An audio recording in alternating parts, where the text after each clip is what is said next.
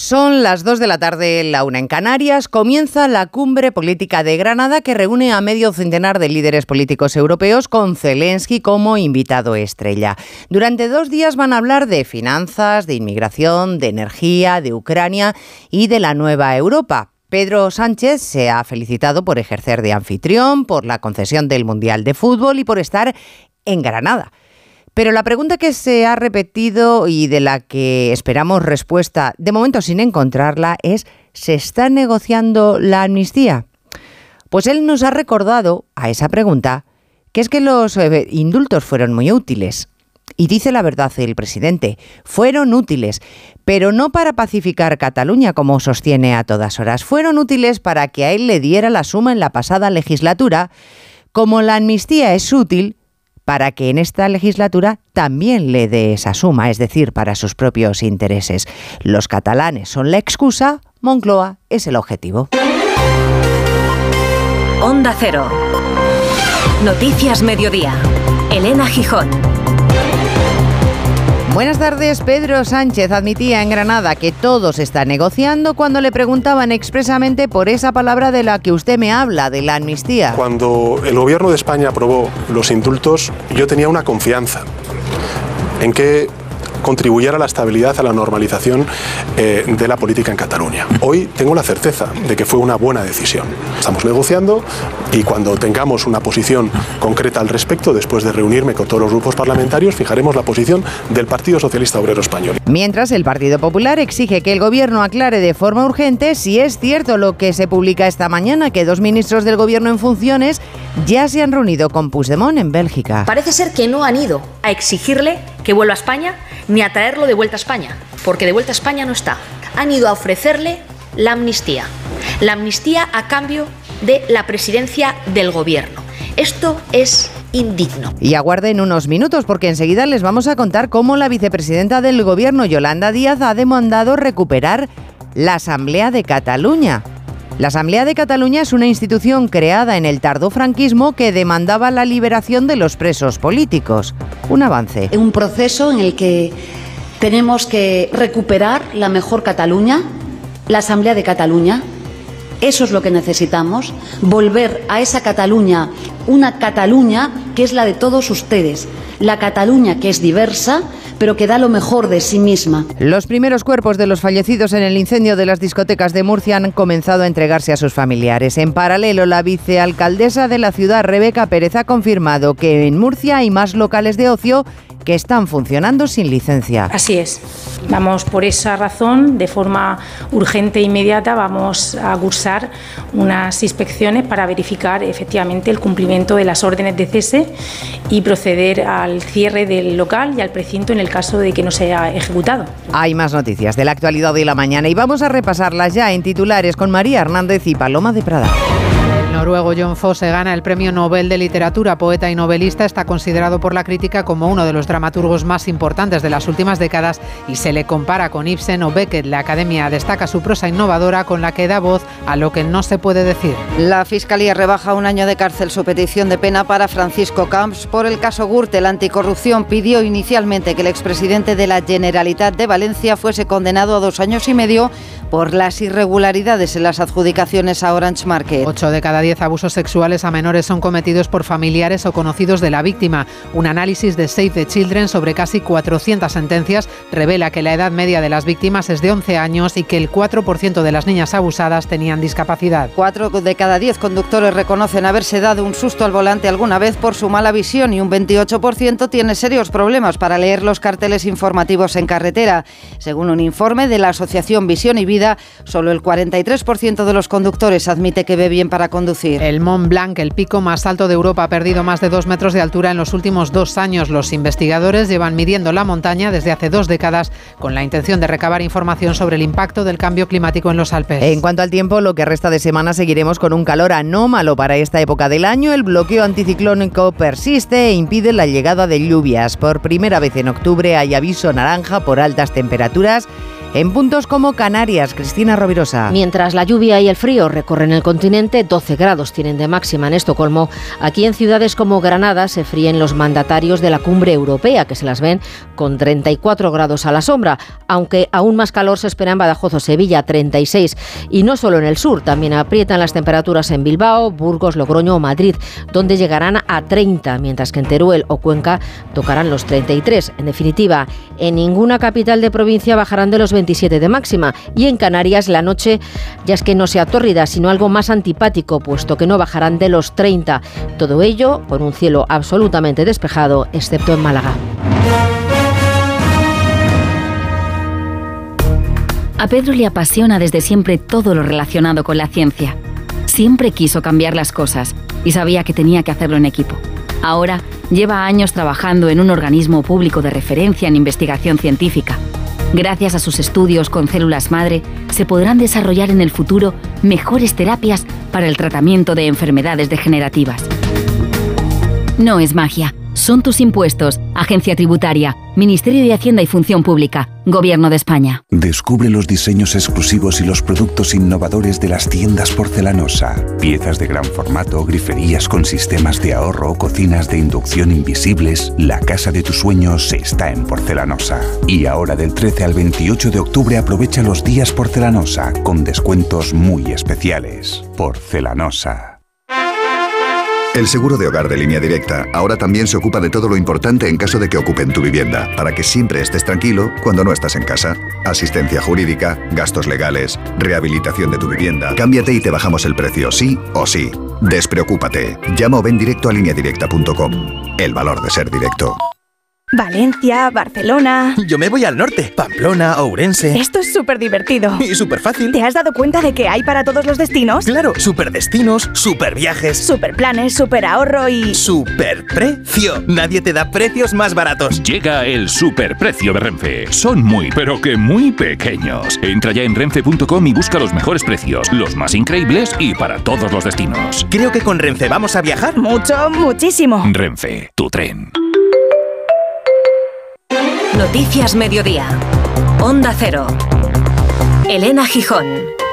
Un artículo de José Luis Rocha ha puesto en alerta al Partido Popular. Un texto que relata la supuesta última entrevista de Puigdemont con dos ministros del Gobierno de España que ha puesto en guardia al Partido Popular.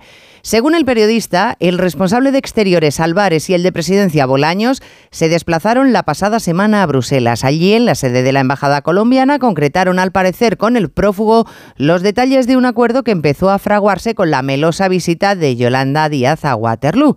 La líder del Partido Popular, Cuca Gamarra, quiere, José Ramón Arias, aclaraciones. Y es que sería indigno que dos ministros en funciones del Gobierno de España se hubieran reunido en Bruselas con un prófugo de la justicia para prometerle su inmunidad a cambio de la presidencia del Gobierno. La portavoz popular del Congreso, Cuca Gamarra, ha solicitado explicaciones de forma inmediata ante la información publicada, porque dice que sería muy grave que pudieran haber estado negociando la amnistía. Exigimos explicaciones a ambos ministros y no solo explicaciones de qué hacían ahí, sino que además la única labor que tiene que cumplir un miembro del Gobierno de España, que si se reúne en una embajada se está reuniendo como Gobierno de España, no cabe lugar a la duda de si esto es cierto, si se han reunido, sobre qué han tratado y sobre todo las explicaciones oportunas. Por otra parte, la portavoz del PP en el Congreso ha exigido a la presidenta del, a la presidenta del Congreso que no sea la marioneta de Sánchez y ponga fecha de forma inmediata al debate de investidura. Bolaños, ministro de la Presidencia, prescinde de la oficialidad para desmentir. Él ha recurrido a las redes sociales con un fotomontaje hecho de manera bastante burda a propósito, claro, con él mismo al frente de la Embajada de Colombia en Bruselas para mofarse de la información recogida por el Partido Popular. Álvarez ha elegido otro camino. Él está asistiendo a la cumbre política de Granada junto al presidente en funciones y desde su departamento, desde Exteriores, han desmentido categóricamente la reunión. Ha sido el único en hacerlo oficialmente. Los demás, de momento, guardan silencio para otorgar protagonismo al líder, a Pedro Sánchez, que hoy preguntado otra vez por la amnistía, ha admitido que todo Juan de Dios Colmenero, Granada, se está negociando. Así, de esa manera, de esa manera lo ha confirmado Pedro Sánchez aquí en Granada a su llegada a la cumbre europea, que se está negociando la amnistía con los grupos parlamentarios, aunque sigue siendo palabra maldita y tabú para el presidente del gobierno en funciones que sigue sin pronunciarla e incluso frivoliza cuando se le pregunta por el hecho precisamente de la amnistía y de no pronunciarla. Sí, yo sé, yo sé que esa es la pregunta que se hace. Incluso me dicen por qué no, eh, no, no, no se refiere a ella directamente. Estamos negociando, estamos negociando con los distintos grupos parlamentarios. Eh, creo que, a ver, eh, cuando el gobierno de España aprobó los indultos, yo tenía una confianza en que contribuyera a la estabilidad, a la normalización eh, de la política en Cataluña. Hoy tengo la certeza de que fue una buena decisión. Argumento de los indultos. Sánchez elogiando sus indultos que concedió para justificar una hipotética futura amnistía. Desmienten desde Moncloa, por cierto, esa información de la reunión de los ministros Álvarez y Bolaños con Puigdemont en Bruselas. Consideran que forma parte del falso enredo político, admitiendo incluso que en un hipotético caso lo harían desde el Partido Socialista, que van a verse además viéndose de ese tipo de informaciones durante la negociación con los independentistas. Lo que sí es cierto es que Puigdemont hace selección de interlocutores, recibió con los brazos abiertos a Yolanda, pero no a Salvador Illa, no, no quiere verle por sus territorios, a él ni a nadie del PSC. Por eso Illa esta mañana se ha limitado a decir que está perfectamente informado. Y a todo esto sale la vicepresidenta del gobierno Yolanda Díaz y envuelto en un discurso de bla, bla, bla, de sin diálogo no hay encuentro, va y suelta esta frase. Óiganla bien, hay que recuperar la Asamblea de Cataluña. Un proceso en el que tenemos que recuperar la mejor Cataluña, la Asamblea de Cataluña. Eso es lo que necesitamos, volver a esa Cataluña, una Cataluña que es la de todos ustedes, la Cataluña que es diversa, pero que da lo mejor de sí misma. Hay que recuperar la mejor Cataluña, la Asamblea de Cataluña. Pues permítanme un breve recordatorio histórico. Fue un organismo creado en el año 1971, la Asamblea de Cataluña, como instrumento de oposición al tardofranquismo. Se sustentaba en tres pilares. Exigir las libertades democráticas, el Estatuto de Autonomía y la amnistía general para los presos políticos. Así que sí, la vicepresidenta dice que hay que recuperar este organismo, es que asume que en España hay presos políticos y que hay que amnistiarlos como demandaba la Asamblea de Cataluña. Bueno, el protagonismo adquirido por el fugado empieza a escocer al resto de socios necesarios que no quieren aparecer como comparsas, así que están levantando el dedo en fila para decir que sin ellos Ismael Terriza tampoco hay investidura.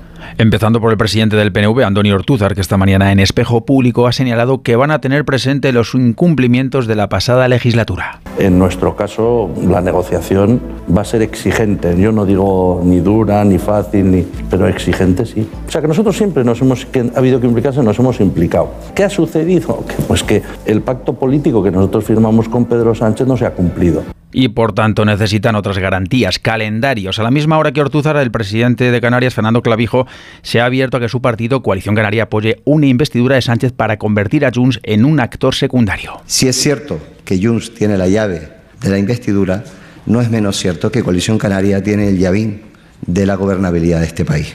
Y lo quiero decir porque España no está condenada a depender del voto de Junts. Sin embargo, nadie del PSOE ni del entorno de Sánchez les ha llamado aún y cuando lo hagan habrán de saber que ellos están en contra de la amnistía y quieren garantías de que se respete la Constitución. Pues miren, la verdad es que esta necesidad de sentirse valiosos profetiza lo que puede ser esta legislatura. Sánchez ha exhibido esta mañana enorme sonrisa en Granada por dos motivos. Por ejercer de anfitrión de los líderes europeos y por la noticia de la celebración del Mundial en España. Pero, ¿qué impacto tiene en nuestro país un evento deportivo como ese? ¿Merecen la pena las inversiones? Para dar respuesta a estas preguntas ha estado investigando Patricia Gijón. La llegada del Mundial en 2030 supondrá un importante empujón para el crecimiento, aunque hay luces y sombras. El Gobierno calcula un impacto en el PIB de más de 5.000 millones de euros y la creación de 82.500 empleos a tiempo completo. No obstante, la mayoría serán temporales. Se espera una importante llegada de turistas, pero los expertos creen que el tirón será moderado porque hay que repartir entre tres países. La marca España también está en juego, según explica en Onda Cero Emilio González, profesor de Economía de la Universidad de Comillas al organizar el campeonato con Marruecos. Y en ese sentido, pues visto eh, las quejas que ha habido en relación con eh, el Mundial de Fútbol de Dubái, podríamos tener un efecto adverso en el sentido de aparecer vinculados con un socio que en ese sentido pues no está a la altura de los estándares europeos en relación con los derechos humanos.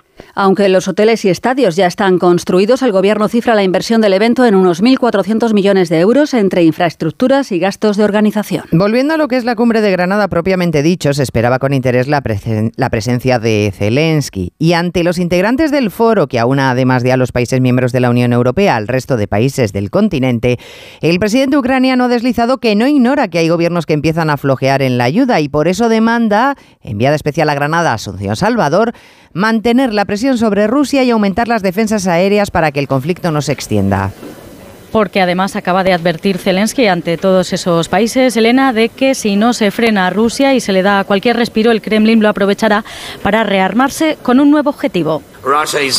Rusia está considerando ahora mismo distintos escenarios para los próximos años y uno de ellos es especialmente peligroso.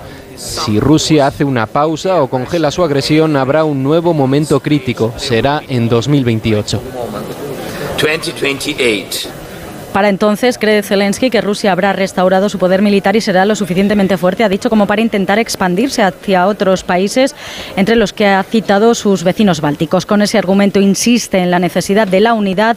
Además, el presidente ucraniano da por hecha la ofensiva rusa este invierno. Sánchez le ha prometido que España ayudará en la defensa de infraestructuras críticas. Le ha ofrecido nuevos sistemas antiaéreos, formación especializada para los soldados y más equipos de desminado. Ucrania es uno de los pilares de la cumbre, pero no el único. Los asistentes tienen por delante cuestiones como la crisis energética, la inmigración o poner las bases de la futura Europa. Cuestiones, Granada Jacobo de Regoyo, sustanciales ampliación que obligará antes a reformar la Unión Europea, ya sin el Reino Unido, cuyo primer ministro y aquí la verdad se ha comportado de una forma un poco extraña. De pronto parece que necesita acuerdos con los 27 sobre inmigración, le va bastante mal en este campo al Reino Unido y como no puede orientar el debate desde dentro de una Unión Europea a la que ya no pertenece, pues lo que ha hecho es aprovechar esta reunión de la Comunidad Política Europea para intentar orientar finalmente ese debate convocando una minicumbre paralela de migración que no estaba en absoluto en la agenda, con la complicidad, todo hay que decirlo, por cierto, de Italia. La Unión Europea no se ha puesto nerviosa y Josep Borrell se ha limitado a subrayar el problema de fondo. Este es un momento decisivo para que Europa adopte acuerdos operativos para hacer frente a los flujos de migración cada vez mayores. Por cierto, que Sunak se vaya de Granada sin visita a la Alhambra esta tarde y sin recepción de los reyes con cena incluida. Ni le gusta ser miembro de la Unión Europea, ni le gusta ser país tercero. Noticias Mediodía, Onda Cero. En la semana de la lencería del corte inglés tienes un 25% de descuento en toda la lencería, pijamas y medias de todas las marcas. 25% de descuento en Triumph, Chantel, Dean, Lee Charmel, Simon Perel y muchas más. Solo hasta el 8 de octubre en la semana de la lencería del corte inglés. Consulta condiciones en tienda web y app. Una motera no se come ni un atasco. Una mutuera hace lo mismo, pero por menos dinero. Vente a la mutua con tu seguro de moto y te bajamos su precio, sea cual sea. Llama al 91 555 5555. 91 555 5555. Por este y muchas cosas más, vente a la mutua. Condiciones en mutua.es. La uva embolsada del Vinalopó tiene un sabor increíble y una piel muy fina. Y eso, que es muy importante, te lo decimos nosotros. Pero también te lo dice una señora muy, muy fina. Me encanta la uva embolsada del Vinalopó. O sea, de verdad, love it. Uva embolsada del Vinalopó. Todo el sabor con la piel más fina. Acción cofinanciada por la Consellería de Agricultura, Ganadería y Pesca. Si tenés euforia, si tenés emoción, si tenés ganas de darlo todo, vos lo que tenés es una afición enorme. Tengas lo que tengas, lo tenemos. Ahora con Love de Orange, toda la liga, toda la Champions y toda la Copa. El fútbol lo cura todo. ¿Y para ti, qué es lo primero? Consulta condiciones en el 1414. Orange. Cinco días después de la tragedia se empiezan a entregar a las familias los cuerpos de los 13 fallecidos en los incendios de las discotecas Teatre y la Fonda de Murcia. El ayuntamiento garantiza que se depurarán todas las responsabilidades ya hay dos inspectores cesados, pero además ha reconocido que hay más locales de ocio con órdenes de cierre que siguen abiertos. Hoy mismo se empieza a hacer una batida de inspecciones. Onda Cero Murcia, Ángel Alonso. En el cajón de los responsables de urbanismo del Ayuntamiento de Murcia hay más expedientes en los que se exige a los propietarios de los locales de ocio nocturno que cierren sus puertas. El gobierno municipal va a mandar a los inspectores a esos locales empezando por los de mayor aforo. Algunos establecimientos que van a ser controlados están en la propia zona del incendio, las atalayas, aunque hay más lugares que van a ser vigilados. La alcaldesa de la ciudad, Rebeca Pérez. Se va a proceder, como digo, a la inspección de todos estos establecimientos. En primera instancia, los establecimientos de ocio con gran aforo y luego vendrán los demás, pero nos parecía que por riesgo eran las primeras actuaciones que debíamos acometer. Mientras ya se ha terminado el trabajo de los forenses, los cuerpos van a ser entregados esta misma tarde a los familiares. Siete de los cuerpos sin vida de las trece víctimas volverán a sus países de origen y el resto serán enterrados en varias localidades de la región de Murcia. Entre tanto, en Tenerife, la UME se incorpora a los trabajos de extinción del incendio en Santa Úrsula y La Orotava, donde se mantiene el nivel 2 de alerta con más de 3.000 vecinos desalojados por precaución. Vuelven los temores con la reactivación de un incendio que se declaró a mediados de agosto y que se dio por controlado pero no extinguido el pasado 11 de septiembre. Redacción en Canarias, Gustavo de Dios. Un incendio de 90 kilómetros cuadrados de perímetro. En agosto no quemó ninguna vivienda, pero esta reactivación que no llega ni a medio kilómetro cuadrado ha destruido una casa. Anoche pesimismo, pero hoy mejores caras y buenas perspectivas. Mañana muy tranquila y previsión meteorológica favorable y optimismo en que esto se quede aquí y no vaya a más, según confirmó en Onda Cero Blanca Pérez, consejera de Seguridad y Emergencias del Cabildo de Tenerife. Llevamos una mañana relativamente tranquila, con intervenciones, con pocos, pero bastante más tranquila que anoche. Este incendio lleva activo 51 días desde el 15 de agosto. Esta reactivación de ayer a las 3 de la tarde ya fue algo serio. Obligó a evacuar a 3.000 personas y esta tarde se va a decidir si vuelven a sus casas. La sequía es uno de los mejores aliados del fuego. En este inicio de otoño, el más cálido de la historia, la península está en fase de sequía meteorológica de larga duración. La situación de buena parte de nuestros embalses es agónica, pero desde luego son las cuencas del Guadalquivir y el Guadiana las que acumulan, redacción en Andalucía, Jaime Castilla, más días con déficit de agua. En ambas cuencas se trata de la sequía más duradera, al menos desde el año 1961, y de uno de los años hidrológicos más secos desde que hay registros. Las reservas de los pantanos del Guadalquivir están tan solo al 18,2% de su capacidad media, mientras que los del Guadiana están por debajo del 24%. Todo ello en un nuevo periodo inusualmente cálido para estas fechas del año, con máximas de hasta 37 grados en muchas partes de Andalucía y sin previsión alguna de lluvias para la próxima semana. Consecuencia del cambio climático, según los geólogos, es que el Mont Blanc sigue menguando. En dos años, la montaña más alta de Europa ha perdido algo más de dos metros de altitud. Hoy, según las últimas mediciones, el Mont Blanc tiene una altura de 4.805 metros. Los abusos sexuales a menores empiezan a los 11 años y el agresor es un conocido sin antecedentes. Ese es el perfil que ha trazado Save the Children a partir de la revisión de cerca de 400 sentencias judiciales de casos recientes. Otro dato destacado es que alrededor del 15% de los casos, Francisco Paniagua, se detectan en los colegios. Y esas agresiones pueden venir de alumnos mayores hasta personal de los centros. Lo que dice este análisis de Save the Children es que hay que desterrar ya la idea de que los agresores son claramente identificables. En la mayoría de los casos son quienes menos espera y cercanos a la víctima. Catalina Perazzo, Save the Children. A desmontar el mito de que las personas agresoras son monstruos y que si esto ocurriese en nuestro entorno lo reconoceríamos. En 8 de cada 10 casos, eh, se trata de una persona conocida del niño de la niña y de estos el 40 6% se trata de un familiar. Hay un dato dramático, es que en la mayoría de los casos la agredida es una niña de unos 11 años, aunque también hay niños, y en un 4% las víctimas tienen discapacidad. Y en virtud de la aplicación de la ley del solo sí es sí, el Supremo ha acordado rebajar de 12 a 7 años, casi la mitad, la pena de prisión a un hombre que robó, amenazó, pegó y violó a una prostituta en Madrid en 2008. Recuerda el tribunal que el legislador decidió reducir muy sensiblemente la horquilla de penas para los delitos de agresión sexual. Noticias Mediodía. El seguro de moto de línea directa te lleva un duplicado de tus llaves estés donde estés. Así, si las pierdes, no tendrás que preocuparte por nada. Solo un seguro adelantado a su tiempo puede hacer esto. Cámbiate ahora y te bajamos el precio de tu seguro de moto, sí o sí. Ven directo a lineadirecta.com o llama al 917-700-700. El valor de ser directo. Consulta condiciones. 29. Tus nuevas gafas graduadas de Sol Optical. Estrena gafas por solo 29 euros. Infórmate en soloptical.com. ¿Quieres ahorrar a full? Aprovecha ya los cupones millonarios de Carrefour, porque hasta el 10 de octubre en Carrefour, Carrefour Market y Carrefour.es te llevas un cupón de 3 euros por cada 12 euros de compra en artículos de la promoción. Si compras 24 euros, te llevas un cupón de 6 y así hasta un cupón máximo de 45 euros. Canjeable para tus próximas compras. Carrefour, aquí poder elegir es poder ahorrar. Barcelona y Atlético de Madrid sufren en Champions, pero ambos lideran ya sus respectivos grupos. Oscar Conde, buenas tardes. Buenas tardes, Elena. Y es que tanto rojiblancos como azulgranas tuvieron que exprimirse al máximo para sumar los tres puntos. Lo hizo el Barça ganando 0-1 en campo de Loporto con un gol de Ferran Torres al filo del descanso. Había entrado pocos minutos antes en lugar del lesionado Lewandowski. Baja para este fin de semana por un esguince de tobillo. No irá con su selección. El objetivo está recuperado para el clásico del 28 de octubre. Tuvo que sufrir, eso sí, hasta el final el Barcelona ante el empuje de los lusos, incluso acabaron el duelo con 10 por la expulsión de Gaby en la prolongación. Satisfecho con el triunfo, el azulgrana Araujo. Estamos trabajando bien, defensivamente también hicimos,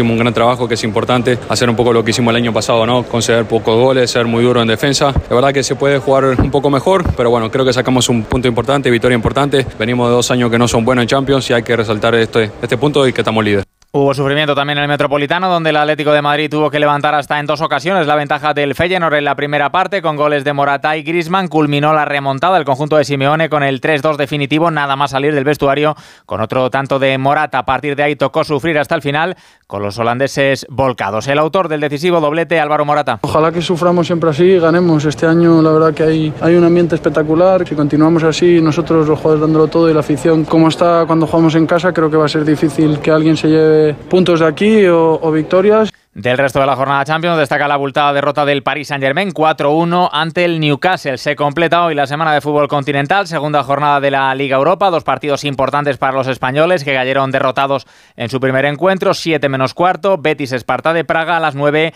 Villarreal Rennes en el estadio de la Cerámica. Los entrenadores, el verde y blanco Pellegrini y el amarillo Pacheta. No, no pienso que sea el partido terminante porque podemos ganar y perder los otros cuatro partidos y no vamos a clasificar. Yo creo que tenemos que tener un objetivo que es lograr clasificar puede primero mejor, si no segundo. Y solo vamos a ganar si hacemos el fútbol que hicimos durante 50, 60 minutos contra el Girona y tenemos la solidez de Getafe. Juntar todo en la costelera, chun chun, y que aparezca todos los días. La noticia deportiva de las últimas horas es eso, si ese Mundial 2030, otorgado a la candidatura formada por España, Portugal y Marruecos. Se compartirán partidos inaugurales con la propuesta sudamericana en Uruguay, Argentina y Paraguay, disputándose así el Mundial en tres continentes diferentes. España apunta a tener varias sedes, en torno a 10, incluso parte como favorita para albergar la gran final, aunque aún habrá que esperar para conocer todos los detalles. Víctor Franco, secretario de Estado para el Deporte en Radio Estadio Noche. Por lo tanto, en las próximas semanas se sabrán ya el número de sedes y después habrá que pasar a elegirlas. Jamás se habló de 15 sedes. Lo que hubo fueron 15 estadios que presentaron su candidatura a ser sede. Lo que yo he dicho es que nos gustaría que la final sea en España. Vamos a luchar para que así sea. Por otro lado, ha declarado hoy el madridista Vinicius ante la justicia por los insultos racistas recibidos en Mestalla el pasado mes de mayo y en baloncesto arranca una nueva edición de la Euroliga. Mañana debutará el campeón, el Real Madrid en cancha de Basconia. Hoy otro de los aspirantes, como es el Barcelona, abre el fuego recibiendo al EFES turco. Tener un pequeño negocio no significa llegar a poca gente. Significa llegar a todo el mundo. En Orange Empresas te ayudamos a crear tu tienda online para vender por Internet tus productos de forma fácil y llegar a clientes de cualquier parte del mundo. Las cosas cambian y con Orange Empresas tu negocio también. Llama al 1414. Saludos, criaturas. Soy Goyo Jiménez y, como digo en mis monólogos, ser joven es una cuestión de actitud. Pero como yo ya voy teniendo una edad, mi actitud ha sido la de acudir a Clínica Baviera para decir adiós a las gafas de cerca. Haz como yo y pide cita en el 900-180-100 o en clínicabaviera.com y corrige la vista cansada. ¿Cómo es que vuelves a irte de vacaciones? ¿Y dónde vas? Roma, Estambul, Santorini. ¿Pero te ha tocado la lotería? ¿Qué va? Me voy de crucero con Costa y con todo incluido. Con Costa vuelven las vacaciones. Reserva tu crucero desde 699 euros por persona. Infórmate en tu agencia de viajes o en costacruceros.es. Costa. Aunque vamos corrigiendo esta práctica de riesgo, todavía hay medio millón de españoles que conduce sin gafas o lentillas a pesar de tener más de media dioptría, que es el límite legal. De hecho, el 44% de los conductores admite Belén Gómez del Pino algún susto por culpa de la visión. Y los problemas aumentan por los deslumbramientos del amanecer y el atardecer y durante la noche en que fisiológicamente el ojo se vuelve algo más miope. Más de la mitad de los conductores aseguran tener serios problemas en la conducción nocturna. El 40% de los encuestados llevan gafas o lentillas de repuesto, explica Salvador Alsina, presidente de Visión y Vida, pero Casi el 30% nos han afirmado que, aunque hayan olvidado las gafas o lentes de contacto, se atreven a conducir creyendo que se apañarán lo suficientemente bien. Este dato es muy preocupante.